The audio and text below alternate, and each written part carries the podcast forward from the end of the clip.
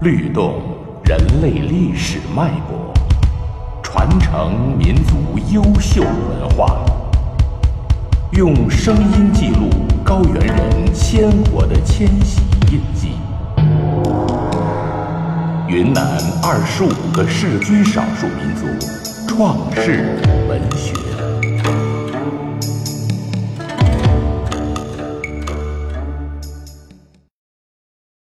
独龙族创世文学。独龙族创世文学是独龙族最为古老的文学。独龙族创世文学主要是创世神话和创世史诗。创世神话解释和描述天地形成、人类起源、自然万物成因以及洪水、人类再繁衍、民族形成等。反映了独龙族先民认识宇宙、改造自然、战胜自然的决心和理想愿望。代表性作品有《天地是怎样分开的》《大蚂蚁把天地分开》《猎人射太阳》《日月生人》《木克木当》《雪山之神》《洪水泛滥》等等。天地是怎样分开的？说。从前，天和地是连在一块儿的，连接天和地的是九道土台组成的梯子。那时，天上和大地上都只有一种人。一天，嘎姆鹏要到天上去造金银，当他踩着土台快到上天的时候，突然爬来了一只大蚂蚁，向嘎姆鹏要腿箍。嘎姆鹏不但不给，还骂道。你这小东西，腿那么细，要什么腿箍？大蚂蚁听后反身便走了。晚上，大蚂蚁邀约来了许多伙伴，将土台全给扒松了。只听得轰隆隆一声巨响，土台倒塌。这样，天和地便从此分开了。在天上干活的噶姆鹏再也回不到地上了。后来他变成了天神。噶姆鹏天神一发怒，人间就会出现灾祸，所以独龙族每年都要祭一次天神，不让他因发怒而降灾难给人间。猎人射太阳说：“远古时。”天上有一公一母两个太阳，它们总是同时出现。阳光照射的大地像火塘一样炙热，地上草木枯槁，很多孩子被晒死，人们在哀嚎，大地呈现一片凄凉景象。有一个猎人决心为人间解除灾难，把天上的毒太阳射落。一天清晨，猎人带上用扶桑做成的巨弩，爬到一座高山顶上，对准太阳拉开弩弓，一箭射落了其中的一个。原来，两个太阳是一男一女，被猎人射中的是男太阳。女太阳见了，心里发慌，立即躲藏起来。瞬间，大地一片漆黑。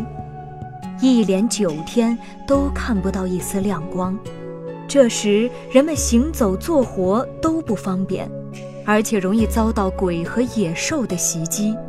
人们感到没有太阳也不行，便找来一只雄鸡，让它去请躲藏着的那个太阳快出来。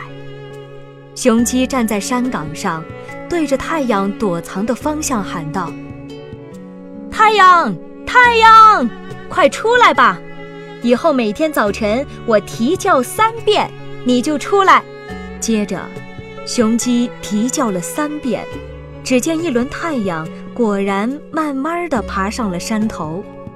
后来被射落的太阳变成了月亮，它和女太阳交替着在白天和晚上出现，再也不敢给人间带来灾难。洪水泛滥说：“很久以前，天神嘎姆鹏团土造人，后来，鬼和人生活在一起。天神发现地上的人和鬼太多，有的人甚至变坏，世间杀人、偷盗、拐骗的事经常发生。于是，天神就发洪水毁灭人类，消除鬼患，重新繁殖新人。洪水滔天后，地上只幸存一对兄妹。按照天神的吩咐，兄妹俩成婚繁衍人类。